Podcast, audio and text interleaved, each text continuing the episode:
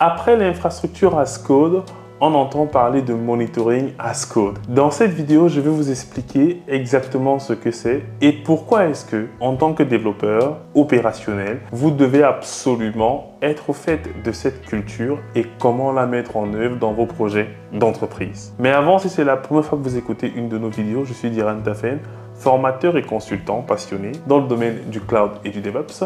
Et au quotidien, je partage ma passion, mon expérience, mon savoir-faire et ma bonne humeur avec vous euh, via des vidéos comme celle-ci que je réalise et aussi sous forme de podcast que vous pouvez retrouver sur Spotify ou alors Apple Podcast. Donc, abonnez-vous les amis si vous voulez être informé de l'apparition de nos nouvelles réalisations. Allez, je vous laisse 5 secondes pour le faire. Du coup, nous allons maintenant entrer dans le vif du sujet les amis. Lorsqu'on parle de monitoring as code, en réalité, on fait simplement référence au fait d'automatiser, de templétiser et de structurer notre stratégie de monitoring via du code. Et ça passe par plusieurs éléments. Le premier élément, c'est déjà tout ce qui est déploiement d'outils de monitoring. On va prendre le cas de, euh, Prometheus euh, et Grafana pour notre solution de monitoring si on travaille par exemple sur Kubernetes ou même sur des infra legacy. Ça veut dire que le déploiement de mon infrastructure de supervision, de monitoring, doit passer par du code.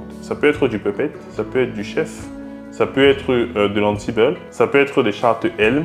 Bref, il faudrait que cela soit géré as code. De telle enceinte que je puisse gérer le cycle de vie de mon installation directement via du code. Imaginons, je souhaite faire évoluer la version de Prometheus. Mais il faudrait tout simplement que je modifie en fait mon code, mon chart Helm, mes values.yml, ou alors mon rôle, que je surcharge des variables pour pouvoir déployer la nouvelle version. Donc, le premier niveau, c'est déjà l'installation de mon outil de monitoring ou de gestion des logs, parce que c'est le même principe. Ensuite, le deuxième niveau, c'est la configuration de l'outil. Ça veut donc dire que tous, tous les paramètres que je vais vouloir donner à mon outil de monitoring, par exemple comme Prometheus, doivent être gérés directement code. Donc, si j'ai des fichiers, par exemple, prometheus.yaml, euh, le fichier d'alerting, donc alert.yaml, etc. Bah, du coup, tout ça, en fait, doit être géré code de telle enceinte que si je veux modifier ces fichiers-là, bah, du coup, je n'ai pas à aller en fait manuellement sur les machines et que je puisse directement modifier ce paramètre et le déploiement sera fait automatiquement. Parce que souvent, on se limite juste à la chaîne de pipeline CI/CD pour déployer l'application.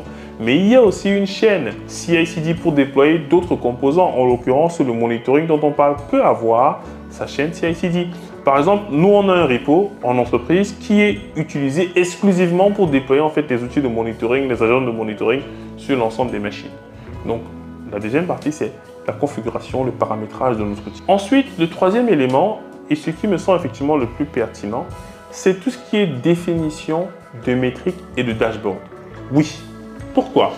Parce que souvent on arrive en fait en entreprise et on se rend compte que une grande partie des paramètres en fait qui ont été définis ont peut-être été faits à la main. Les dashboards ont été faits à la main. Euh, une certaine configuration de Prometheus a aussi été faite à la main. Ce qui fait que quand on passe d'une version à l'autre et qu'on a des problèmes en fait avec la base de données, mais du coup, on n'arrive plus en fait à restaurer ce qu'il y avait. On n'arrive plus à retrouver un état consistant par rapport à ce qu'on avait par le passé. Mais du coup, malheureusement, les développeurs perdent en fait les dashboards qu'ils avaient définis et c'est vraiment très désagréable. Donc, vous devez également codifier vos différents dashboards. L'intérêt de Grafana, c'est qu'on peut codifier un dashboard, notamment en utilisant euh, euh, le JSON. Et ça, c'est vraiment super intéressant.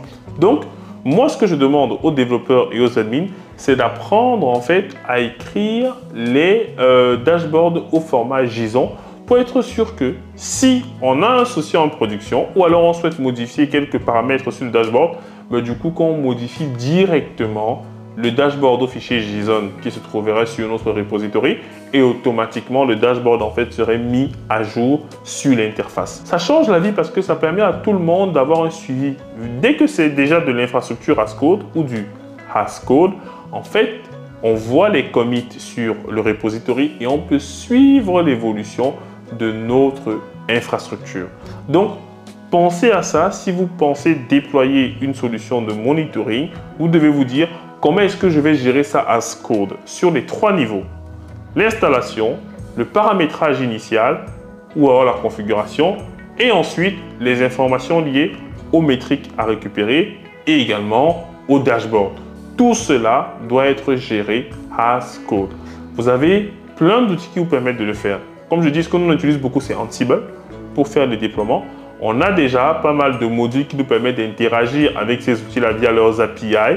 Donc, n'hésitez vraiment pas. Souvent, j'ai constaté que euh, les opérationnels ne pensent pas souvent à monitorer même l'infrastructure de monitoring. En fait, ça paraît fou, hein, mais il est important de monitorer les infrastructures de monitoring. Alors, si vous constatez, vous allez voir que généralement les outils de monitoring, par exemple comme Prometheus, ont eux-mêmes une API où ils se monitorent. Ça, c'est une petite digression que je fais. Mais c'est important de penser à cela. Vous devez monitorer votre infrastructure, les endpoints de vos outils de monitoring, parce que sans eux, vous n'aurez pas les métriques de vos, applications et, de vos, et de vos infra. Pardon. Donc, pensez bien à monitorer aussi vos outils de monitoring. Donc, pour me résumer, l'objectif de cette vidéo était de vous expliquer comment gérer proprement votre infrastructure de monitoring, notamment à l'aide du Hascode. Donc, tout Hascode. Il faudrait donc que les opérationnels se mettent à Git. Et c'est ça le problème qu'on a souvent. C'est que cette mentalité-là de tout codifier, et de pousser sur Git, mais du coup, beaucoup trop d'opérationnels n'ont pas encore ça à l'esprit. C'est pour ça que nous, on a beaucoup de mal, lorsqu'on arrive en entreprise, mais du coup, à expliquer aux gens qu'il faut effectivement tout automatiser et tout passer sur Git pour pouvoir avoir une visibilité sur ce qui est fait, collaborer, avoir une vision claire de la direction que prend le projet, parce qu'on verra les features, on verra les différents tags des versions qui ont été produites, et du coup, on comprendra mieux la philosophie derrière le projet. Donc, les amis, sortez du lot, pensez à ces éléments-là, et vous verrez qu'il y a beaucoup, euh, beaucoup de bonnes choses à la sortie. Donc, faites-moi savoir dans les commentaires, les amis, ce que vous avez pensé de cette vidéo. Euh, n'hésitez pas également à nous laisser un like, ça fait toujours plaisir, et à nous dire comment est-ce que l'infrastructure de monitoring est déployée, notamment dans votre entreprise. C'était Diran Tafen, votre unique formateur passionné. À très bientôt.